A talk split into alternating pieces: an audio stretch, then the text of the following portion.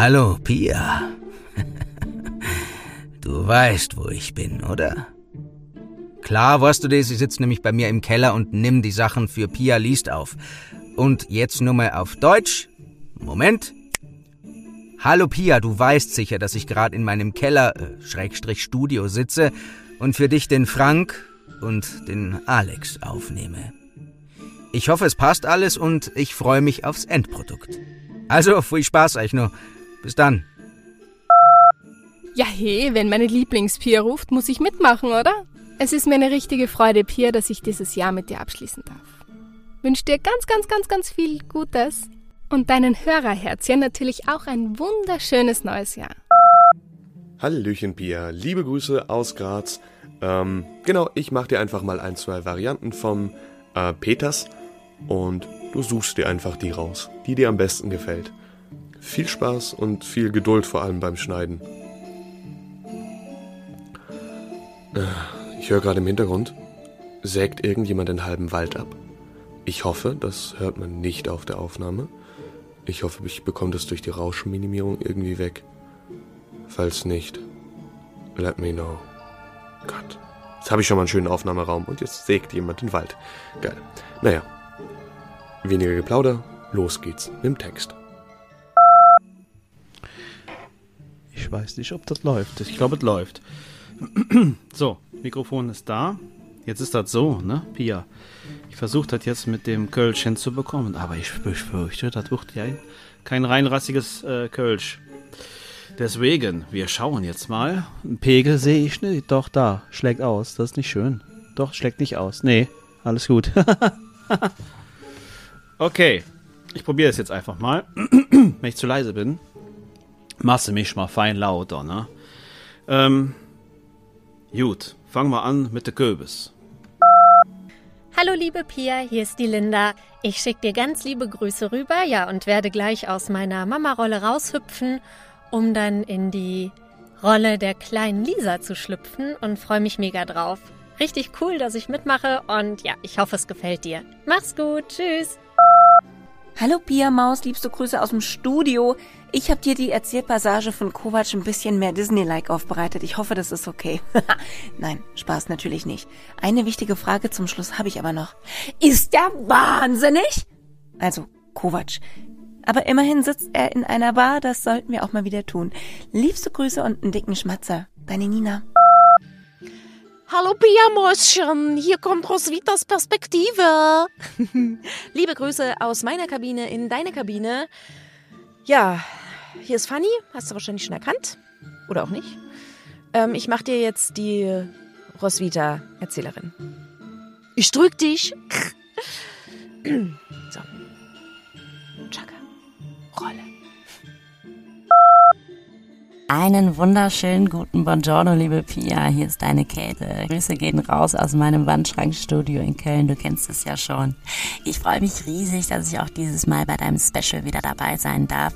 So viel kann ich schon mal verraten. Diese Rolle sollte mir nun wirklich nicht schwerfallen, denn wie du weißt, bin ich ein Riesenfan von dir. Ich freue mich drauf. Und los geht's.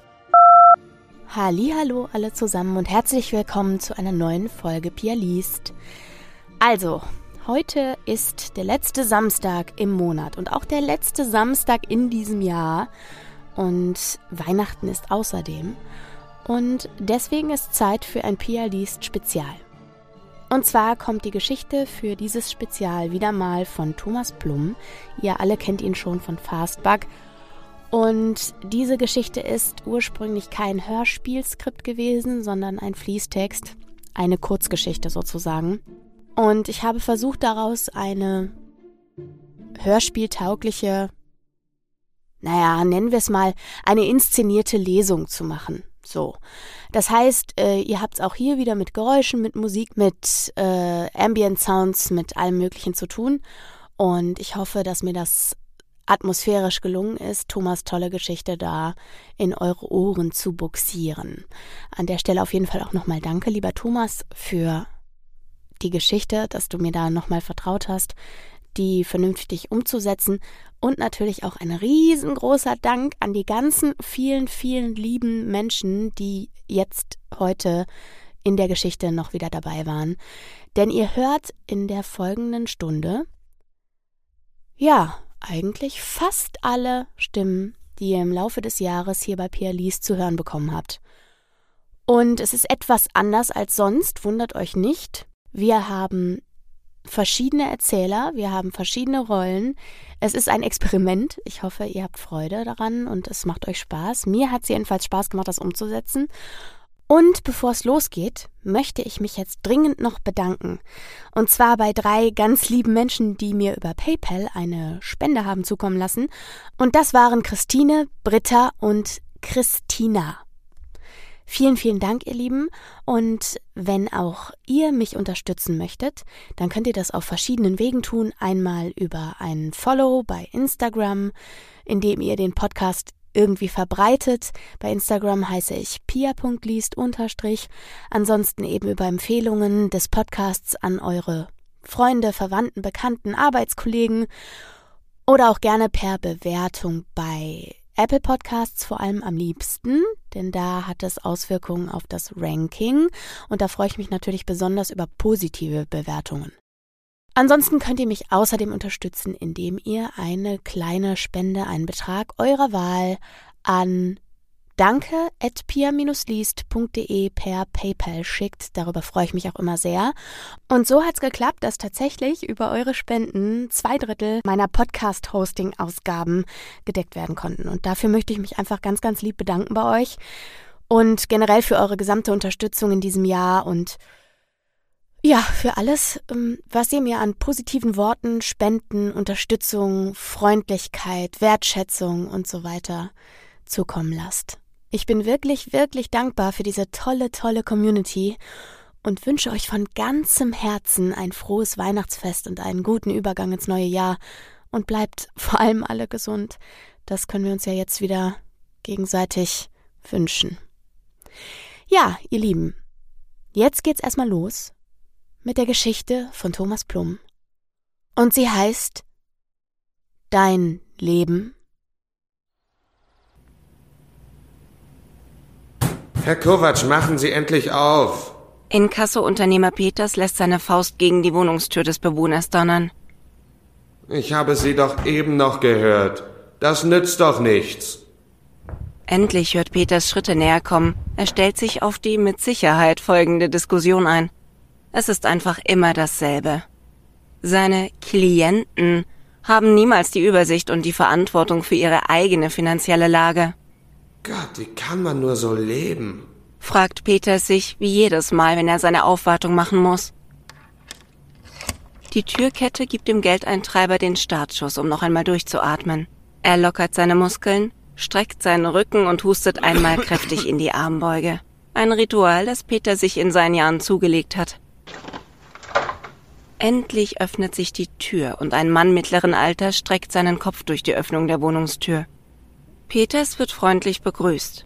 Oh, guten Morgen. Was kann ich für Sie tun? Das linke Augenlid des Mannes zuckt. Nun, Herr Kovac, Peters mein Name. Herbert Peters, Inkasseunternehmen. Norbert Kamphauser schickt mich.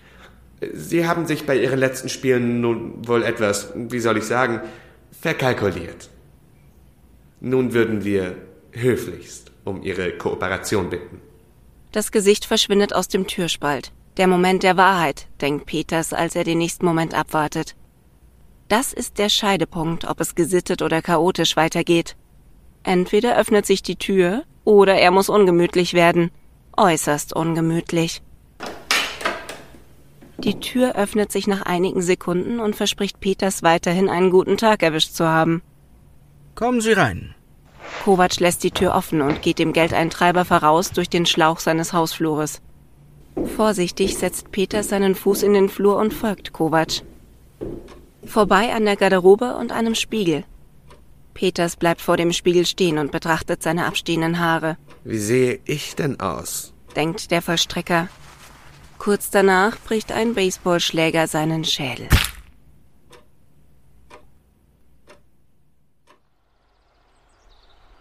Meine Güte, was dauert denn da so lange?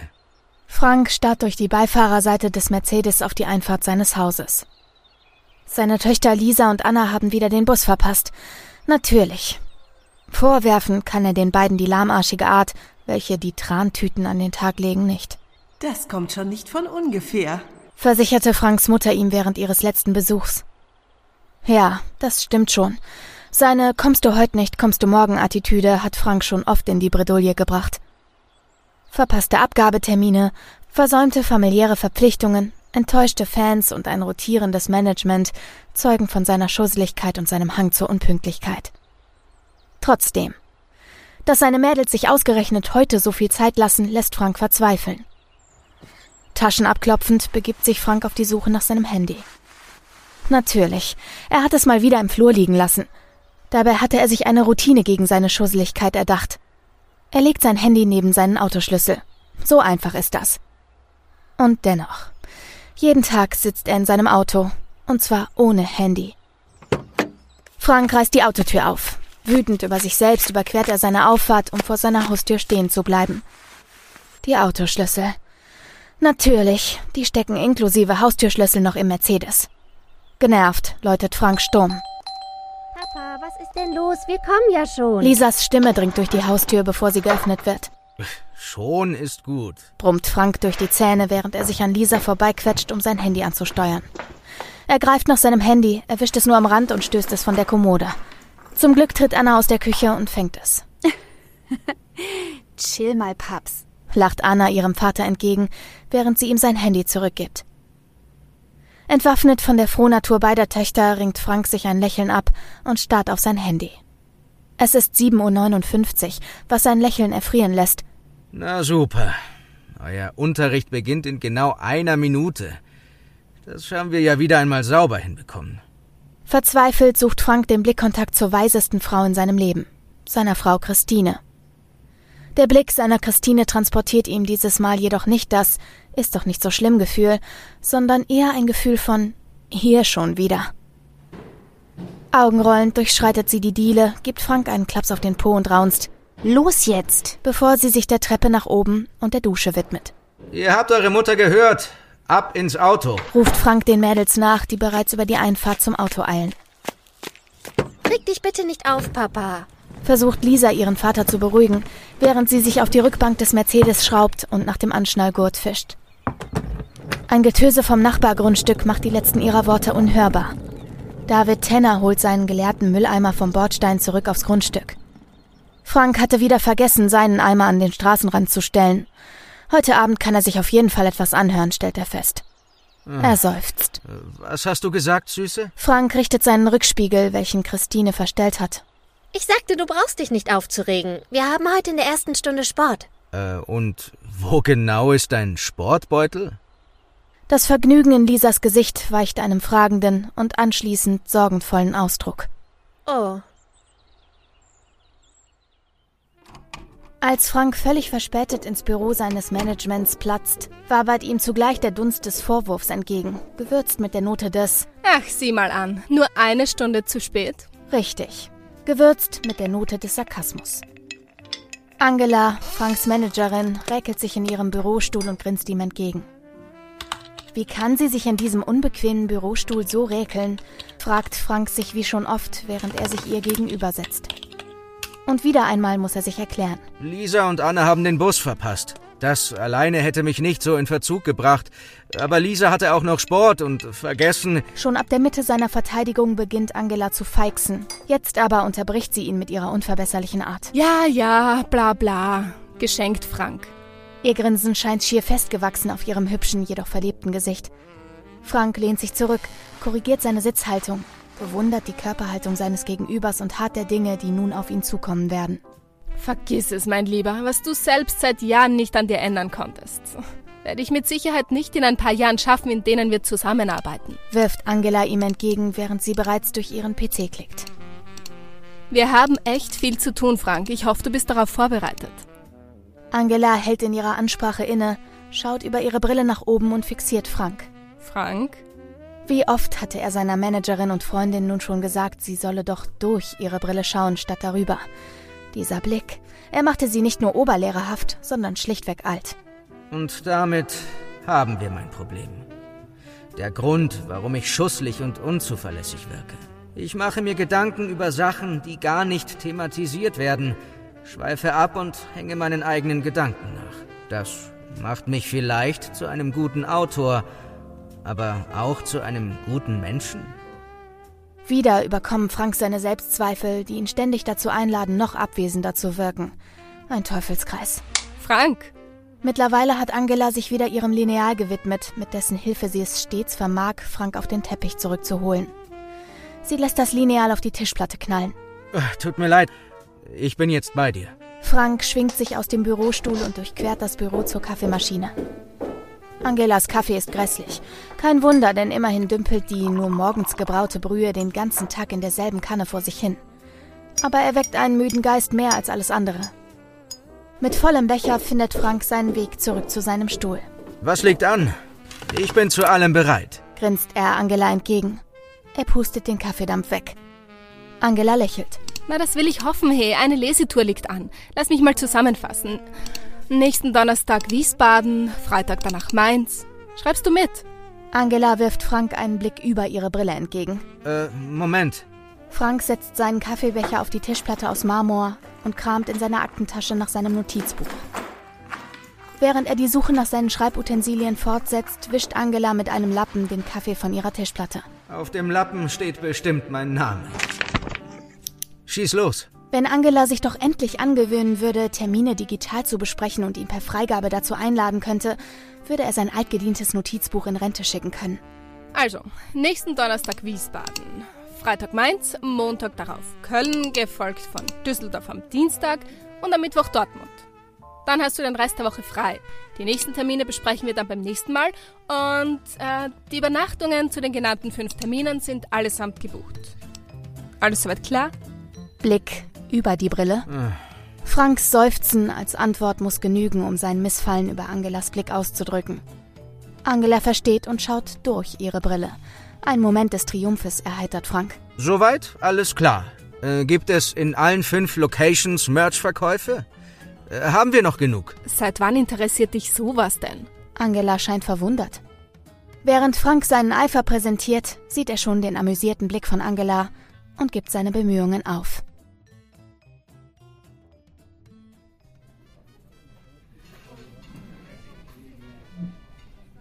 Beinahe. Ein wirklich verheerendes Wort. Es wird zwar beiläufig ausgesprochen als Adjektiv, ändert jedoch vollständig einen Ist-Zustand.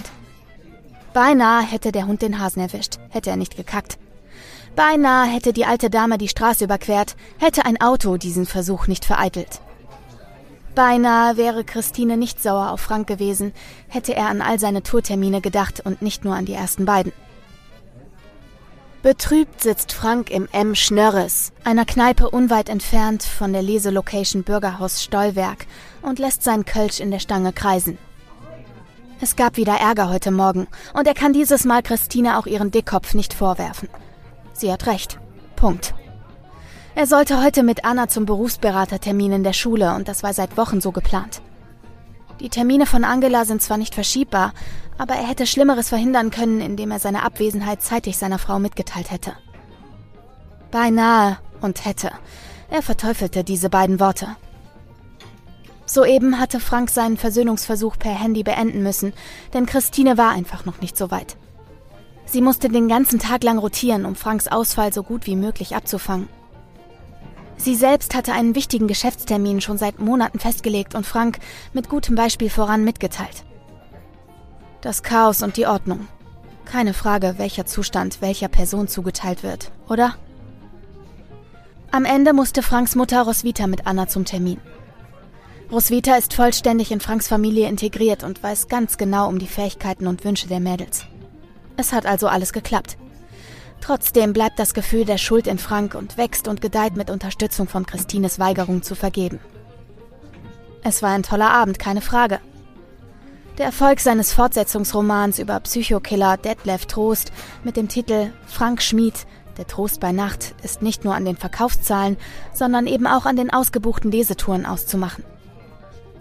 Frank hat noch fast zwei Stunden nach der Vorlesung in der Bürgerhalle verbracht, Selfies mit seinen Fans über sich ergehen lassen und Mengen aktueller Trostausgaben sowie auch Ausgaben der Vorgänger signiert. Ein Fan hat ihm sogar ein abgegriffenes Exemplar seines Erstlings, Oswald, ein fiktiver Roman aus der Sicht des mutmaßlichen Kennedy-Killers, zur Signierung vorgelegt. Das macht stolz, findet Frank. Jetzt sitzt er in der Kneipe im Schlörres, weil ein paar seiner Fans ihn hierher eingeladen hatten und er mit seinem schuldbewussten Kopf sowieso nicht zu früh ins Hotel möchte. Schnell stellen seine Fans fest, dass mit Frank nicht viel los ist, überlassen ihn seinen trüben Gedanken und ziehen in die nächste Kneipe weiter. Frank bleibt zurück und starrt abwechselnd seine halbleere Kölschstange und sein stummes Handy an. Er rappelt sich auf, trinkt in einem Zug den Rest seines schalen Bieres und schmeißt sich eine Jacke über die Schulter. Ciao, ruft Frank dem Wirt, hierzulande Köbis genannt, als Abschied zu und wankt zum Ausgang. Per Google Maps hat er sich vorab informiert, dass er von der Kneipe bis zum Hotel knapp fünf Minuten Fußmarsch benötigt. Auf diesen kurzen Spaziergang freut er sich bereits seit der letzten Stunde. Er liebt kurze Spaziergänge, gerne auch mal längere, um seinen Kopf vom Ballast zu befreien. Ob das auch bei Schuldgefühlen funktioniert, bleibt zu beweisen. Willst du den Hängen nicht mitnehmen oder was? Frank bleibt stehen und dreht sich zu der Geräuschquelle. Kam das vom Wirt? Äh, Entschuldigung, haben Sie mit mir gesprochen? Frank war sich nicht sicher. das möchte ich minge, dass ich mit der gesprochen han. Auch für den Handy hier lied möchte ich schwätze.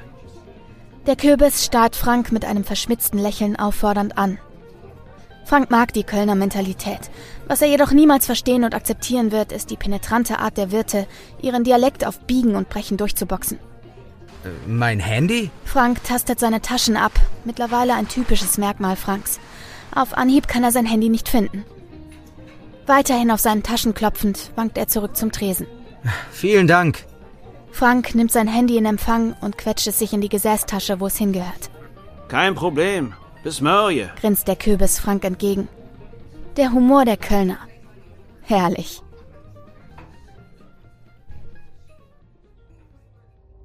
Verdammte Scheiße! Wütend pfeffert Alex Kovac die Büchse Ravioli gegen die Wand eines Raumes in der Villa Oppenheim. Der Putz der Wand bröckelt. Das linke Augenlid zuckt unkontrolliert. Es ist eine Eigenart, die sich immer dann zeigt, wenn Kovac aufgeregt oder wütend ist. Also fast immer. Nachdem der Geldeintreiber Peter sich nicht mehr geregt hatte, raffte Kovac ein paar seiner Sachen zusammen und floh aus seiner Wohnung. Ein bis zwei Google-Suchen auf Lost Places sorgten für den perfekten temporären Unterschlupf. Die Villa Oppenheim in Köln. Ein leerstehendes Gebäude, abgeschottet von fremden Blicken. Vor drei Stunden kam er hier an und hat sich spärlich eingerichtet, immer mit der mentalen Flucht nach vorne, falls die Situation es erfordern würde. Zuvor hatte er sich noch um die ein oder andere Sache kümmern müssen, um ein paar Tage hier zu überbrücken. Danach möchte, nein, muss er das Land verlassen. Er glaubt zwar nicht, dass er Peters getötet hat, aber schwer verletzt wird er sein, daran bleibt kein Zweifel. Hinzu kommen etliche andere Vergehen, die dafür sorgen werden, dass sein Leben sich nicht vorteilig entwickelt. Und das alles in so kurzer Zeit. Nimmt man die Tatsache, dass er noch nicht allzu lange hier in Deutschland ist. Also ab in die City und einkaufen. Nach dem Einkauf hat er sich früh abends noch mit einem kurzen Kneipenbesuch belohnt, bevor er die Villa Oppenheim bezog. Eigentlich hat also alles soweit geklappt. Als er jedoch mit Hilfe seines Handys surfen wollte, während er seine Ravioli aß, wenigstens wollte er erfahren, ob etwas über ihn oder den Inkasso-Unternehmer bekannt ist, stellte er fest, dass sein Handy nicht mehr da war. Das könnte sein ohnehin fragwürdiges Schicksal besiegeln, und das durfte einfach nicht passieren. Seine Wut weicht einer begrüßenswerten Besonnenheit. Er denkt nach. Sein linkes Augenlid zuckt langsamer, das Zucken ist beinahe kaum noch zu sehen. In der Kneipe hatte er das Handy noch bei sich, da ist Kovac sich sicher. Also muss er es dort vergessen haben, als eine Gruppe von Leuten in die Kneipe strömte, ihn sah und unbedingt mit ihm Selfies machen wollte. Er war überrascht, erinnert Kovac sich. Dabei muss er sein Handy außer Acht gelassen und vergessen haben. Gleich morgen muss er nochmal dorthin, daran führt kein Weg vorbei. Mit seinem Vorsatz kommt die Ruhe. Er weiß, was zu tun ist, das beruhigt. Untätigkeit hasst Kovac mehr als alles andere und diese gilt es gleich morgen abzulegen. Mit dieser Gewissheit schafft Kovac es, sich zu entspannen. Sein Augenlid kommt zur Ruhe. Als Ersatz fürs Handy schlägt er die Zeitung aus dem Kiosk auf und blättert ein wenig darin herum. Plötzlich durchzuckt Kovac ein Gefühl, etwas Wichtiges entdeckt zu haben. Irgendwas hat er verpasst. Da ist er sich sicher. Er blättert die Seiten zurück.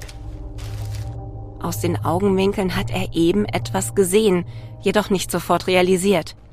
Als er nicht sofort die Seite entdeckt, beginnt er schon an seiner Wahrnehmung zu zweifeln. Dann jedoch findet er die richtige Seite. Sein linkes Augenlid beginnt zu zucken. Das gibt's doch nicht. Vor Erstaunen starrt Kovac so lange auf die entdeckte Seite, bis seine Augen trocken werden. Tränen quellen hervor, als er endlich blinzelt. Das gibt es einfach nicht. Wiederholt er und sein Kopf beginnt zu planen. Sein Augenlid zuckt.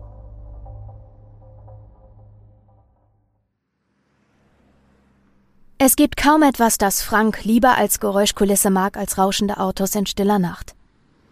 Deswegen hat Angela auch nie Schwierigkeiten, Übernachtungen für Frank ausfindig zu machen und zu buchen.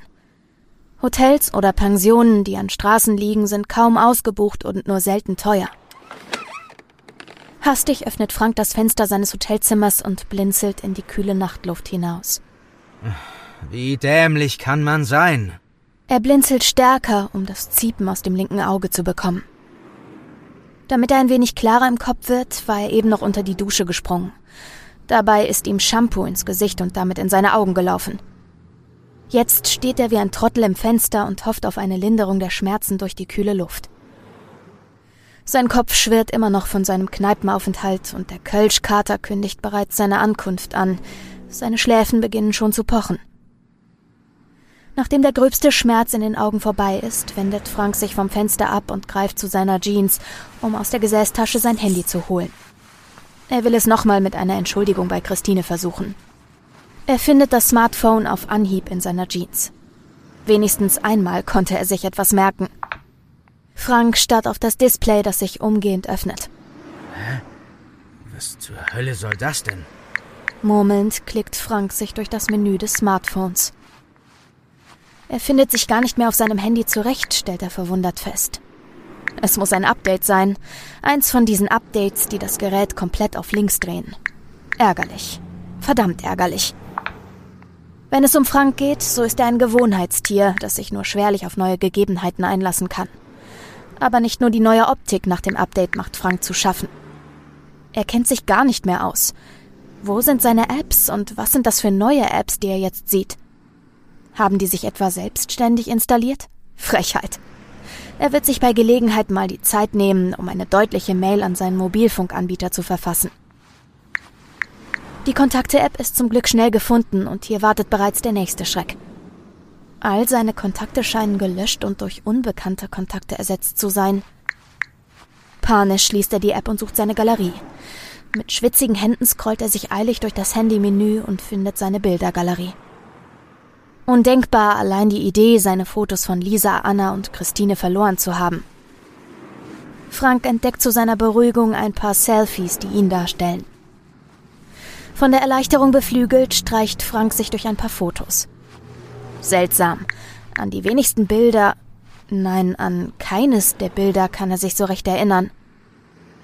Fahrig verlässt Frank die Galerie, um nochmal in den Kontakten nach der Nummer von Christine Ausschau zu halten. Er blättert hin und her, vor und zurück, filtert die Kontakte nach dem Alphabet, filtert die Vornamen nach dem Alphabet, filtert die Nachnamen nach dem Alphabet. Nichts. Er flucht in sich hinein, während er die Nummer von Christine als Versuch auswendig in sein Handy eintippt. Frank spricht die Nummer seiner Frau in einem Rap-Takt vor sich her. So hat er sich schon immer besser an längere Nummern erinnert. Seine IBAN rappt er auch immer vor sich hin, wenn er Online-Käufe tätigt. Ein seltsames System möglicherweise, aber es funktioniert. Ein Freizeichen ist zu hören, aber kein Name wird in seinem Display angezeigt. Bevor Frank zu einem weiteren Fluch, einer weiteren Verwünschung in Richtung Mobilfunkanbieter ansetzen kann, hört er eine bekannte Melodie in seinem Hotelzimmer dudeln. Frank hat dieses Stück schon seit Ewigkeiten als Klingelton für sein Handy. Die Melodie kommt aus seiner Jacke. Frank starrt auf das Gerät in seinen Händen. Jetzt erst bemerkt er, dass sich das Handy seltsam in seiner Hand anfühlt. Er dreht und wendet es in seiner Hand. Das ist nicht mein Handy. Das ist ein ganz anderes Modell. Seine Sinne schwirren. Was geschieht hier? Wessen Handy ist das? Warum ertönt sein eigener Klingelton in seiner Jacke, wenn er seine Frau anrufen möchte? Während sich Frank verwirrt diese Fragen stellt, fällt ihm eine noch dringlichere Frage ein. Erschrocken springt Frank von seinem Hotelbett auf. Seine wackeligen Beine können den benommenen Körper nur schwerlich tragen. Aus dem Schrecken heraus stellt Frank die viel wichtigere Frage laut dem stummen Hotelzimmer entgegen. Warum sind Fotos von mir auf diesem Handy?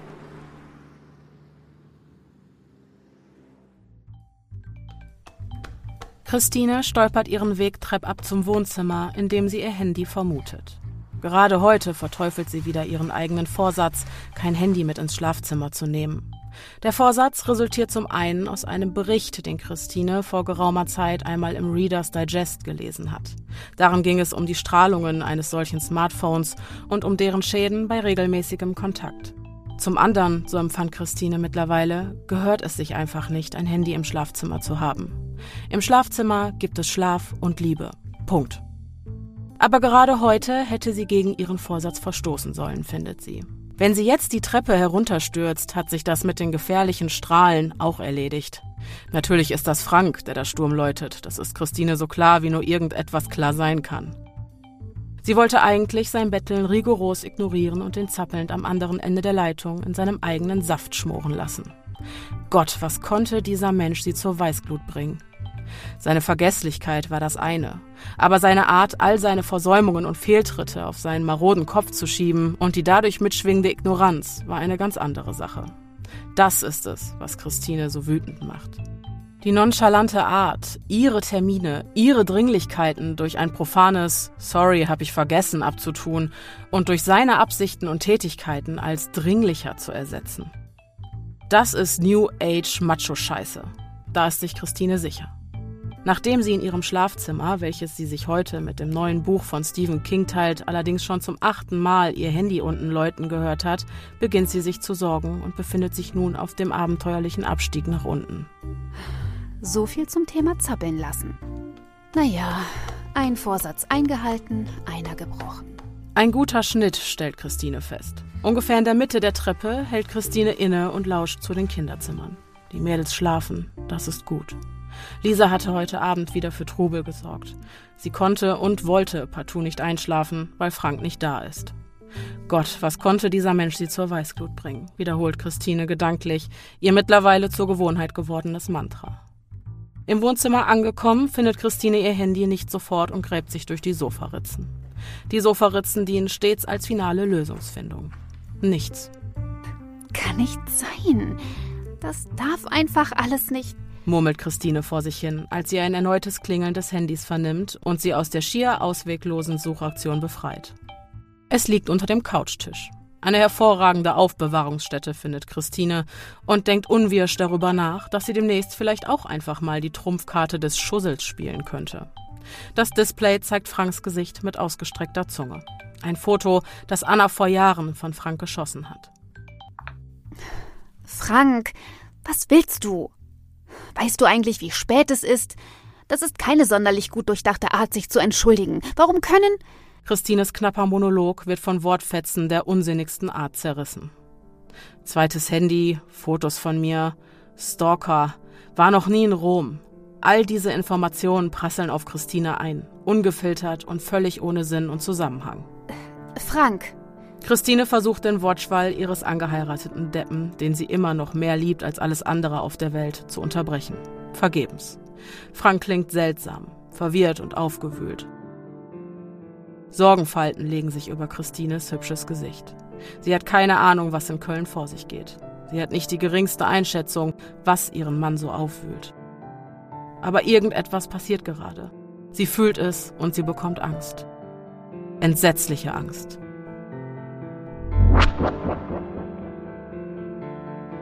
Hast du getrunken, Frank? Christines Stimme dringt dünn aus dem Lautsprecher in Franks schwirrenden Kopf. Was? Ja. Frank versucht sich in Multitasking. Während Christine auf der einen Seite versucht, Licht ins Dunkel von Franks Tiraden zu bringen, was Frank durchaus verstehen kann, wischt er sich auf der anderen Seite durch die Galerie des fremden Handys. Unzählige Fotos tauchen vor Frank auf.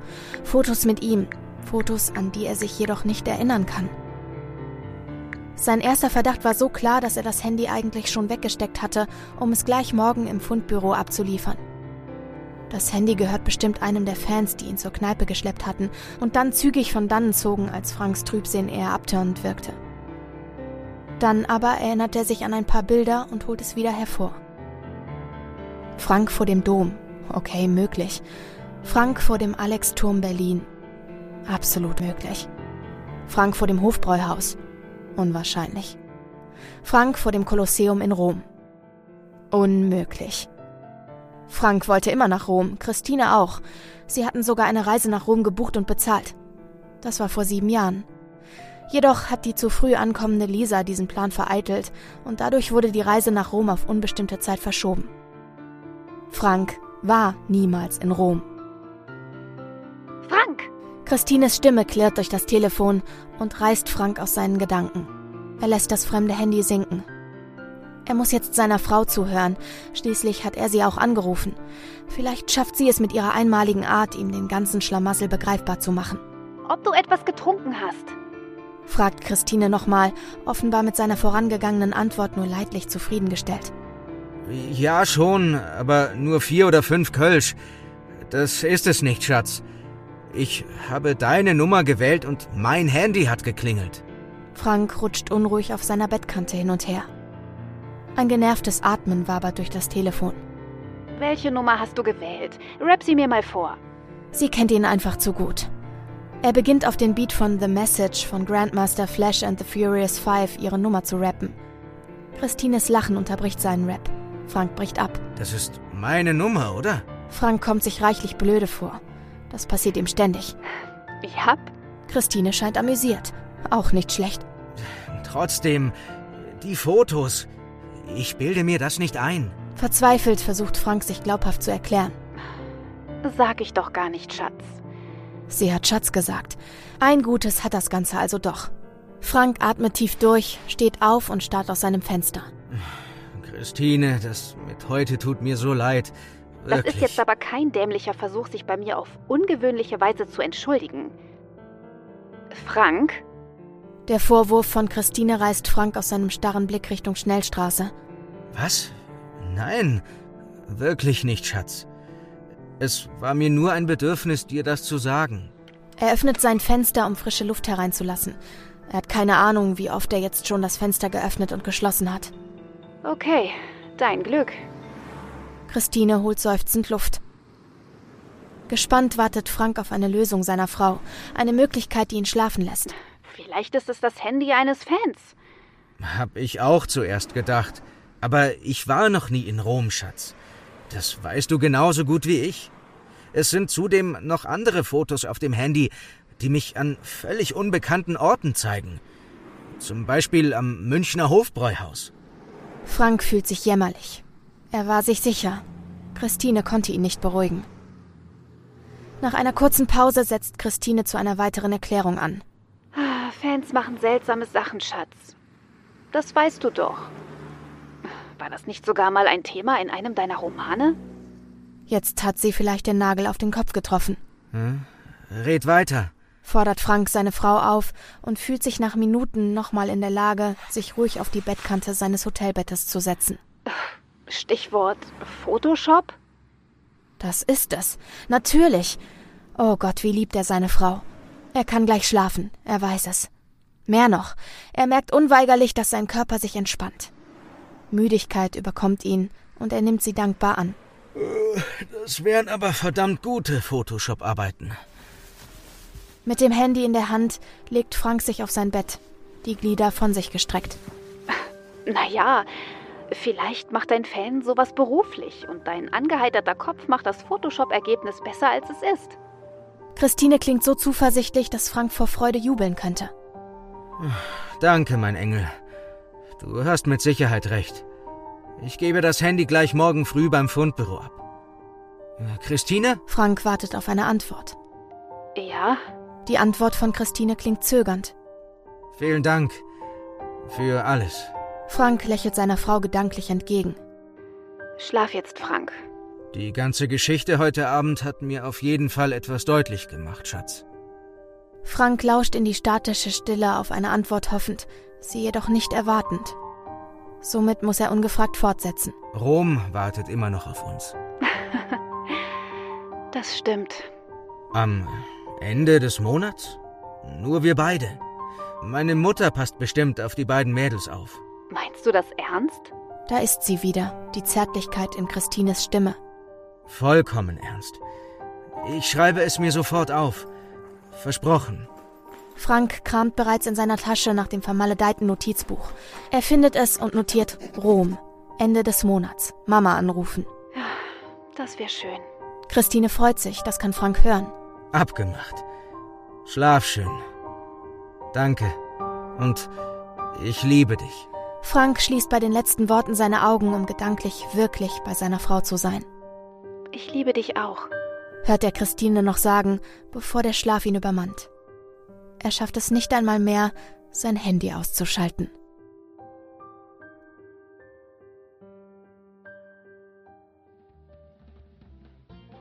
Na, wenn du so stumm klingelst, dann muss ich ja ins Kontrolliere. Mürrisch blickt der Köbis des M. Schnörres Kovac entgegen. Das ist wirklich sehr nett von Ihnen. Na, das will ich auch, Minge. Was ich allerdings nicht verstehen, ist, dass du noch deine Handy fragst. Ich han die statt Handy doch förmlich aufgezwungen. Beinahe neu geworfen. Mit fragendem Gesicht und beinahe auffordernd starrt der Wirt Kovac an. Entschuldigen Sie, ich habe jetzt wirklich nicht verstanden, was Sie gesagt haben. Noch möchte Kovac sich in Freundlichkeit üben. Wenn der dämliche Wirt aber nicht augenblicklich seinen lästigen Dialekt ablegt oder zumindest verständlicher macht. Ich habe Ihnen Ihr Handy gestern in die Hand gedrückt. Ja, beinahe nachgeworfen. Ich bin mir zu tausend Prozent sicher, Sie waren beinahe die Tür raus, da habe ich Ihnen hinterhergerufen. Ach, sieh mal an. Es geht also doch. Zwar ist die schwere Sprachwerbung deutlich zu vernehmen, aber eben jetzt auch der Inhalt. Bist du da noch wieder gezogen? Frech zwinkernd überprüft der Köbis Kovacs Reaktion auf den Wechsel zum Kölsch. Soweit ich weiß, nicht. Naja, soweit ich weiß. Das ist bei einer Kneipentour eine vage Aussage. Normalerweise was man am Tag danach nimmer will. Kovacs Blick lässt den Gastronomen die Aussage automatisch übersetzen. Am Tag nach einer Kneipentour, da weiß man nicht mehr viel.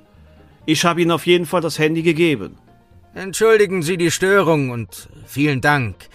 Äh, sagen Sie mal. Kovac blättert durch seine gestrige Zeitung. Wie komme ich denn zum Bürgerhaus Stollwerk? Ah, das ist nicht weg. Dreh 100 Meter die Straße lang und dann schnell abbiegen. Kannst du nicht markieren. Äh, das können Sie nicht verfehlen. Alles klar. Vielen Dank. Der Wirt schließt grinsend die Tür. Kovac wendet sich ab, schlägt seinen Kragen hoch. Es beginnt zu regnen. Er weiß, was geschehen ist und er weiß, was zu tun ist. Zufälle passieren und es liegt an einem selbst, diese Zufälle für sich auszunutzen.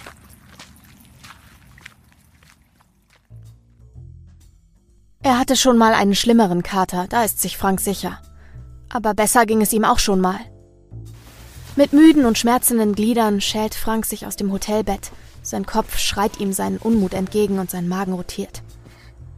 Mit schweren Armen greift Frank nach seinem Handy, um die Uhrzeit ausmachen zu können. 9.30 Uhr. Das muss genug Schlaf sein. Außerdem findet er noch eine WhatsApp-Nachricht. Die Müdigkeit wegzwinkernd öffnet er die App und liest die eingetroffene Nachricht. Christine schreibt: Guten Morgen, Schatz. Ich hoffe, du konntest einigermaßen schlafen. Vergiss nicht, dieses Handy am Fundbüro abzugeben, bevor du nach Düsseldorf weiterreist und es die ganze Zeit mitschleppst. Guck nicht so. Du weißt, du würdest das tun. Ich liebe dich. Testfrage. Was hast du mir gestern Abend zum Abschied versprochen? Antworte nur mit einem Wort. Ein Herz und zwei Emojis mit zwinkernden Augen zieren die Nachricht von Christine. Frank grinst und tippt schnell zurück. Sex. Bevor er die Nachricht in den Äther jagt, setzt er noch zwei lachende Emojis, die mit den vor Lachen tränenden Augen hinter sein einsames Wort und versendet die Nachricht. Das Handy. Er hat es tatsächlich beinahe vergessen. Dabei war der Inhalt des fremden Gerätes gestern durchaus beunruhigend. Er lässt sein Handy sinken und überlegt, wo er das fremde Handy abgelegt haben mag. Die Fensterbank. Es fällt ihm siedend heiß bei dem Geräusch der Schnellstraße wieder ein. Frank springt auf die Füße, streckt sich und steuert die Fensterbank an. Bingo. Da liegt es, als könne es kein Wässerchen trüben. Bei näherer Betrachtung ist Frank über seinen gestrigen Irrtum mehr als verwundert. Es ist ein iPhone. Er hat noch nie ein iPhone besessen. Er besitzt seit längerer Zeit ein Pixel 3. Außerdem ist das iPhone weiß und um ein paar Zoll größer als seines. Deswegen musste er es auch in die Gesäßtasche quetschen, erinnert er sich. Das ist mal wieder eine typische Frank-Sache, denkt er sich. Nur ihm kann es passieren, dass er ein fremdes, optisch völlig anderes Handy einsteckt. Frank nimmt das fremde Handy hoch, starrt auf das leere Display. Bevor er den Gedanken daran, ob der Akku leer ist, noch fassen kann, erwacht das Display zum Leben und strahlt ihn an. PIN eingeben. Seltsam. Konnte Frank gestern nicht sofort durch das Handy klicken? Er war doch im Menü, hat doch in den Kontakten gesucht. Er hat doch die Bilder gesehen. War das doch alles nur Einbildung? Hat er Christine umsonst geängstigt? Beiläufig versucht Frank zweimal eine willkürliche PIN-Eingabe. Nichts.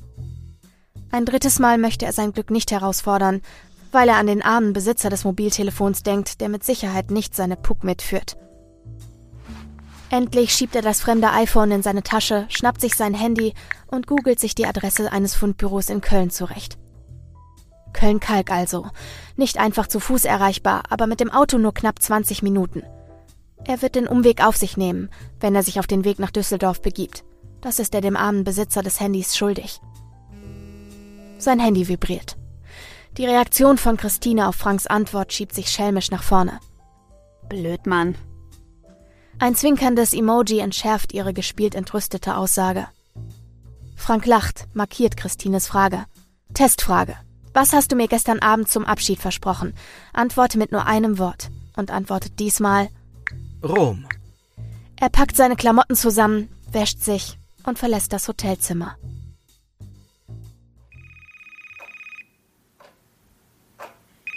Roswitha keucht, als sie den Telefonhörer entgegennimmt. Roswitha Schmid? Sie kann einfach kein Telefon klingen lassen. Es geht einfach nicht selbst wenn sie sich im Garten aufhält.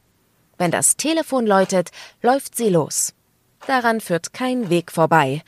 Neugier kann ein zuverlässiger Antrieb sein. Mama? Die Stimme ihres Sohnes klingt blechern. Hörst du mich? Frank, das ist ja eine Überraschung. Ja, ich höre dich. Zwar dumpf, aber es geht schon. Wo bist du? Automatisch greift Roswitha zu ihrem Schreibblock, welcher neben dem Telefon auf dem Flur liegt, und beginnt Kreise zu malen. Ein Telefonritual, das sie schon ewig macht. So kann sie Stunden am Telefon verbringen. Ich bin noch in Köln und muss gleich durch nach Düsseldorf. Frank hüstelt ein wenig. Ist er erkältet? Läuft es gut? fragt Roswitha und malt ihre Kreise. Das Blatt ist bereits voller großer Kreise, nun beginnt sie, kleinere Kreise in die großen Kreise zu zeichnen. Ja, läuft wirklich sehr gut. Aber anstrengend ist es auch. Irgendetwas bedrückt Frank, das spürt Roswitha. Hat er wieder Streit mit Christine? Oder immer noch? Das glaube ich dir. Hast du noch mal mit Christine gesprochen? Roswitha war nie ein Freund davon, um den heißen Brei herumzureden. Probleme müssen angesprochen und aus der Welt geschafft werden. Ja, habe ich heute Morgen noch. Ist alles gut. Druckst Frank ein wenig herum, bevor er mit der Sprache rausrückt. Du, Mama, ich habe eine Frage. Wer ist Alex Kovac? Für einen Moment erwischt Roswitha sich dabei, tatsächlich nachdenken zu müssen. Die folgende Erinnerung beschämt sie und lässt sie geschockt schweigen. Mama, bist du noch dran? Er weiß es. Frank weiß von Alex.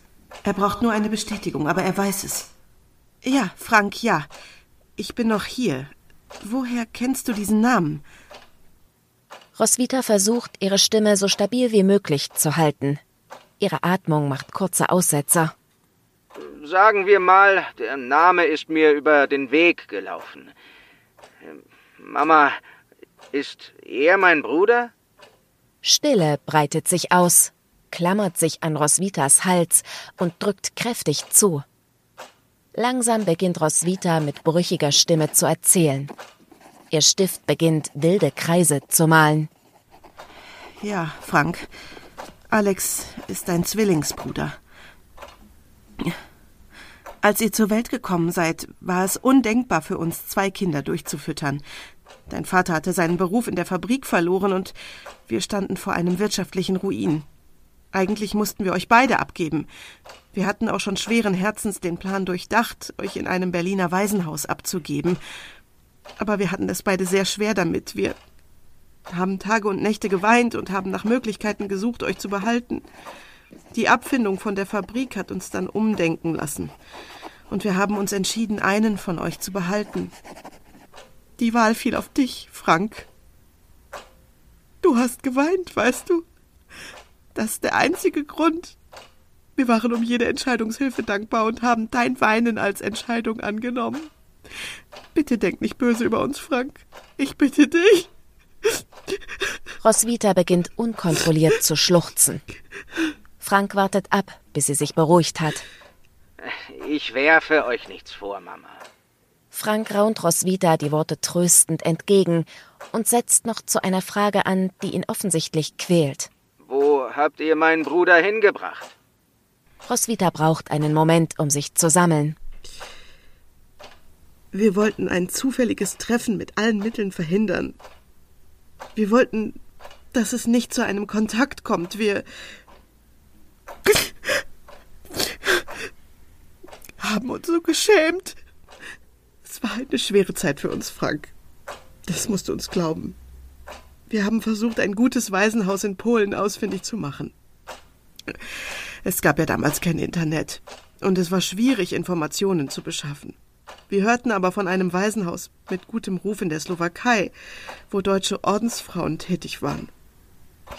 Also haben wir aus Schmied den Namen Kovac gemacht und deinen Bruder dorthin gebracht. Wir legten ihn vor der Türe ab, läuteten die Türglocke und stahlen uns davon. Wir fuhren mit zwei Babys hin und kamen mit nur einem Baby zurück. Es tut mir so leid, Frank. Roswitha bricht ihre Erzählung ab. Sie weint hemmungslos. Zu lang hat sie dieses dunkle Geheimnis mit sich herumgetragen. Als ihr Mann vor Jahren an Lungenkrebs starb, musste sie ihr Schuldgefühl alleine aushalten. Und jetzt fühlt sie sich auf der einen Seite ertappt und bloßgestellt, auf der anderen Seite erleichtert. Endlich ist es raus. Mühsam stellt sie Frank eine Frage, die sie trotzdem quält.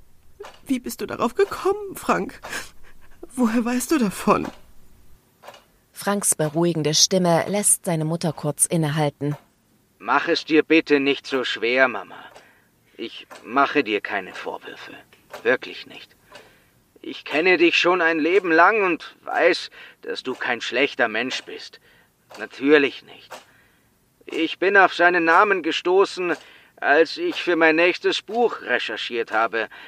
Es gab ein Bild zu seinem Namen, und dieses Bild sah mir verflixt ähnlich.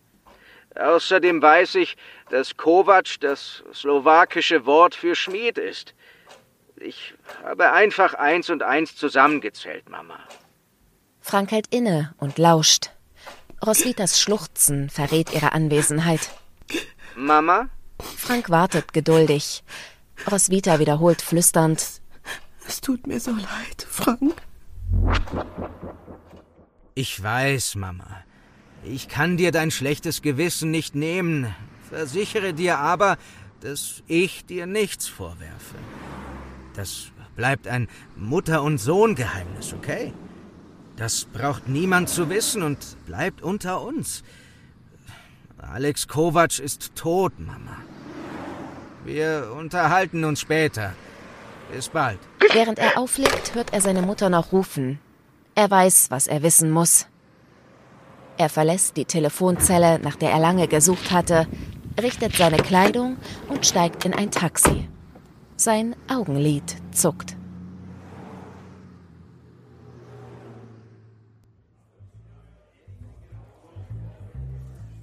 Dürfen wir noch ein Selfie mit dir machen?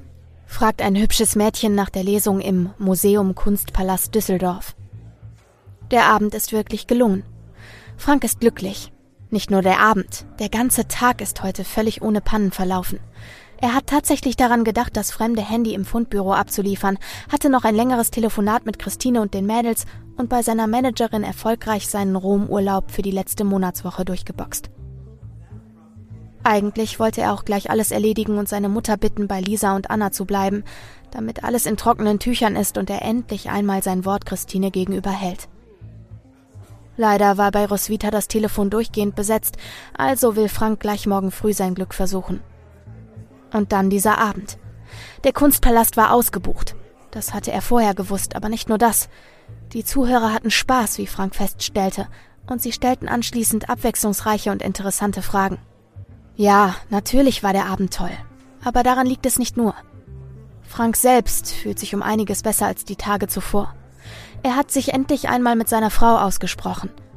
Das beflügelt seine Laune und macht ihn deutlich entspannter und offener für sein Publikum, für seine Fans.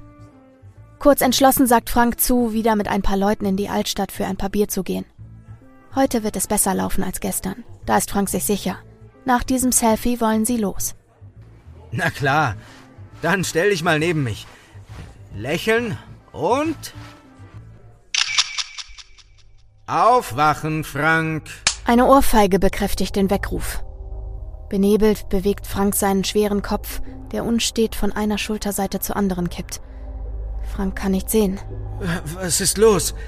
Wollten Sie nicht in die Altstadt aufbrechen? Ist das Taxi schon da? Frank findet sich nicht zurecht. Noch eine Ohrfeige. Außerdem hört er ein hässliches Lachen. Irgendwo vor ihm, nein, hinter ihm. Oder neben ihm? Wach auf, Dornröschen. Du hast genug geschlafen. Ein metallischer Geschmack breitet sich in Franks Mundraum aus. Er beugt sich zur Seite und spuckt aus. Er bereut sofort diese Bewegung. Übelkeit und Schwindel legen sich wie eine schwere Decke über seine Wahrnehmung. Frank versucht seine Augen zu öffnen. Es fällt ihm schwer.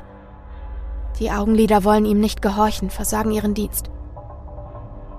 Er versucht zu blinzeln. Es funktioniert. Grelles Licht strahlt ihm ins Gesicht. Frank entscheidet sich weiter zu schlafen und lässt die Augen zu. Ein Schatten verdeckt das grelle Licht und Frank schafft es, seine Augen zu öffnen. Das fehlende Licht ist eine Wohltat. Guten Morgen. Er sieht sein Spiegelbild sich anlächeln. Er sieht sich sich selbst gegenüberstehen. Meine Güte, was hatte er letzte Nacht bloß gemacht? Sein Spiegelbild nähert sich. Sein Spiegelbild hat eine eigene Stimme, die zu ihm spricht. Na, was denkst du? Überrascht? Sein Spiegelbild hat Mundgeruch. Ich fürchte, das wird einer dieser unsäglichen James Bond-Momente. Äh, kennst du James Bond? Der Mann, der wie Frank aussieht, schaut Frank erwartungsvoll an. Frank bemüht sich, seine Stimme zu mobilisieren. Ja, ja, natürlich kenne ich James Bond. Was soll das alles hier? Der Mann scheint Franks Frage zu ignorieren. Nervt es dich nicht auch immer wieder, immer dann, wenn der Bösewicht eines James Bond-Filmes für kurze Zeit den Helden in seiner Gewalt hat? Was tut er dann, hm? Weiß nicht. Franks Kopf beginnt zu pochen. Die Worte, die Frank hört, ergeben keinen Sinn. Der Mann scheint enttäuscht zu sein. Komm schon, du musst schon mitmachen. Was tut er? Oder wir fragen mal anders. Was würdest du tun, wenn dir dein Erzfeind gegenübersteht? Frank wird das alles zu blöd. Wer sind sie? Und wo bin ich? Du sollst verdammt nochmal mitmachen! Daraufhin ohrfeigt der Mann Frank fester als zuvor. Durch die Wucht der Ohrfeige kippt Frank zur Seite. Mit ihm kippt auch der Stuhl um, auf dem er sitzt. Er schafft es nicht aufzustehen und stellt beunruhigt fest, dass er an dem Stuhl fixiert ist. Äh, tut mir leid. Ich äh, helfe dir auf. Kommt es nur wenig glaubwürdig von dem Mann, der wie Frank aussieht. Der Mann greift nach Franks Stuhl und wuchtet ihn hoch. Wütend starrt Frank seinen Peiniger an. Giftig antwortet Frank auf die gestellte Frage. Ich würde meinen Erzfeind erledigen. Auf der Stelle. Der Mann mit Franks Gesicht scheint erfreut. Nicht wahr? Das würde jeder vernünftige Mensch tun. Aber nein, in jedem richtigen Bond-Film philosophiert der Bösewicht sich einen Wolf. Er klärt seine Absichten, erläutert sein unvergleichliches Genie, offenbart seine Oberhand. Und wofür? Nur um im letzten Moment bei der Vernichtung seines Gegners zu versagen. Äh, deswegen frage ich dich, Frank, wie dumm kann man sein? er lacht. Selbst das Lachen klingt wie das Lachen von Frank, nur ein wenig rauer, ein wenig animalischer. äh, nun, wie gesagt, dies ist ein James Bond-Moment. Nur, hier ist es anders. Hier muss ich noch jede Menge von dir erfahren. Nicht wie bei den Filmen. Keine Angst. Ich laber dir nicht die Taschen voll. Der Mann kommt wieder näher, zu nahe. Frank kann seinen Atem spüren und entdeckt noch etwas. Das Augenlid seines Doubles zuckt, unentwegt. Es zuckt die ganze Zeit, als hätte er etwas ins Auge bekommen. Frank versteht plötzlich. Natürlich. Das Handy, die Bilder, Shampoo, zuckendes Auge, Face ID. Es war dein Handy, oder? Frank ist sich sicher. Das Handy war ein iPhone 8 mit Face ID. Gestern Abend konnte er es öffnen, weil er Shampoo in seine Augen bekommen hatte und deswegen den Identifikationsmechanismen des iPhones entsprach. Heute Morgen ohne zuckendes Auge blieb ihm der Zugang zum Handy verwehrt. Die Bilder. Es war nicht Frank vor dem Hofbräuhaus, nicht Frank vor dem Dom, nicht Frank vor dem Kolosseum. Das war alles der Typ vor ihm.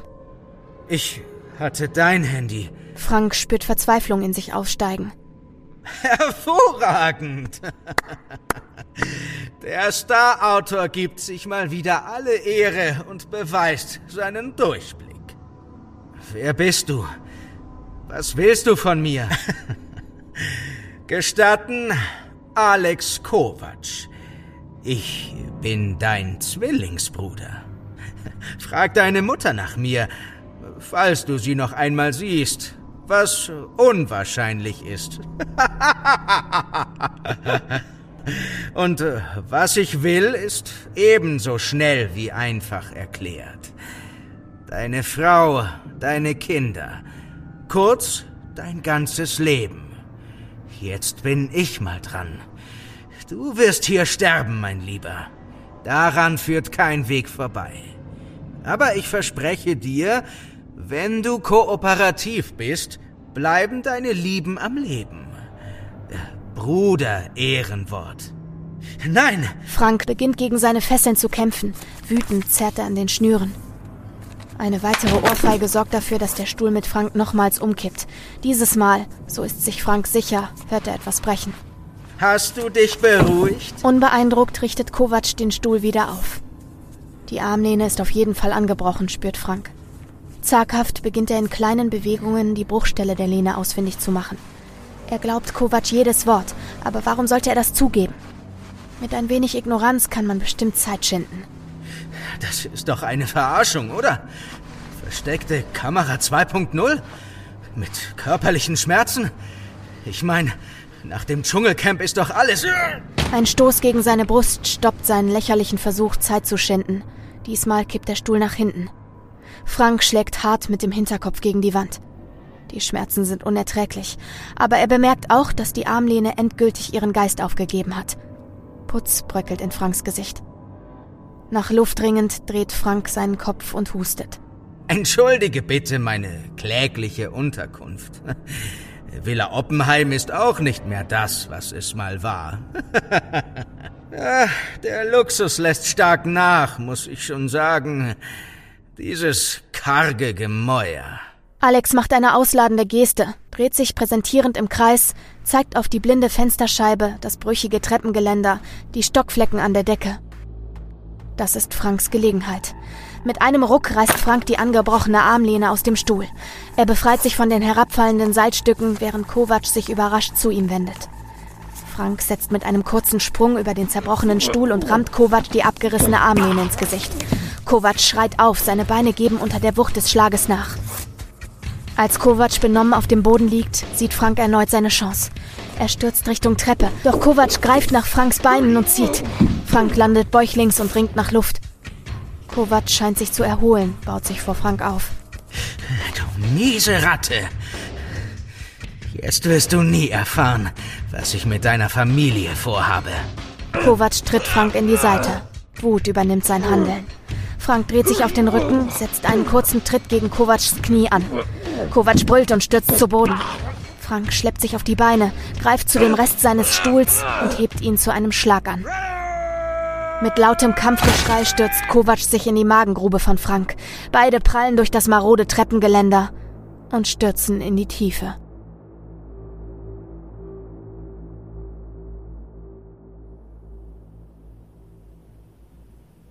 Hallo Schatz, hallo Kinder. Von der Stimme ihres Ehemanns angelockt, erscheint Christine im Flur und sieht Frank, wie er seine Schlüssel in die Schlüsselschale wirft. Seine Laptoptasche baumelt an der Seite und er setzt sie neben der Haustür ab. Frank, was machst du denn hier? Hast du nicht heute die Lesung in Dortmund? Zwar ist Christine verwundert über Franks Erscheinen, aber sie freut sich.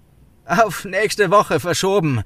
In Dortmund wird heute demonstriert, grinst Frank ihr entgegen.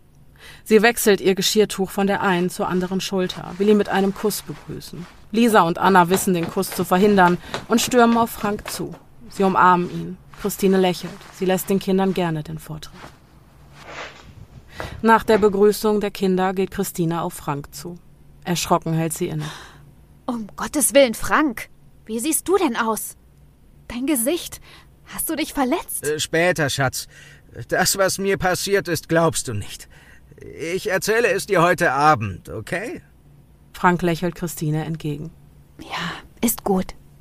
Sorgenvoll gibt Christine ihm einen Kuss auf die Wange.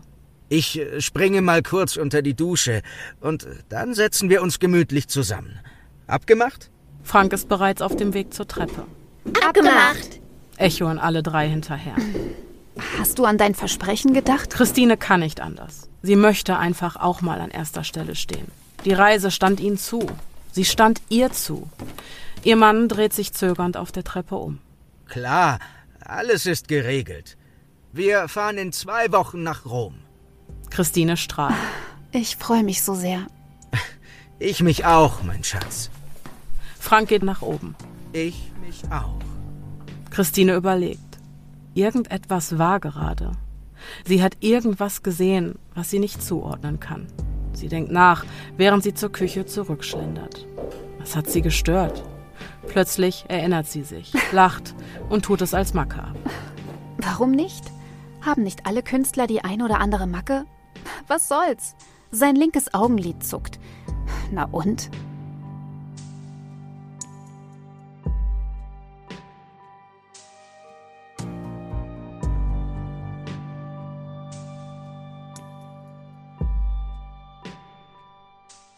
Das war Dein Leben. Eine inszenierte Lesung nach einer Geschichte von Thomas Plum.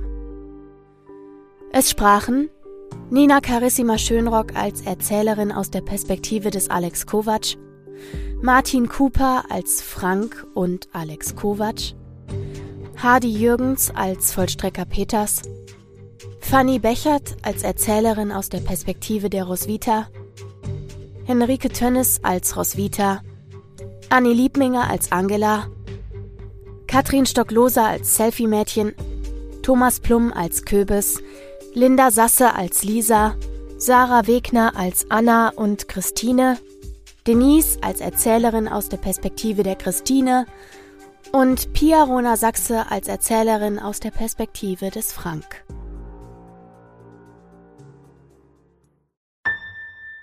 Wir danken euch fürs Zuhören und wünschen euch allen frohe Weihnachten.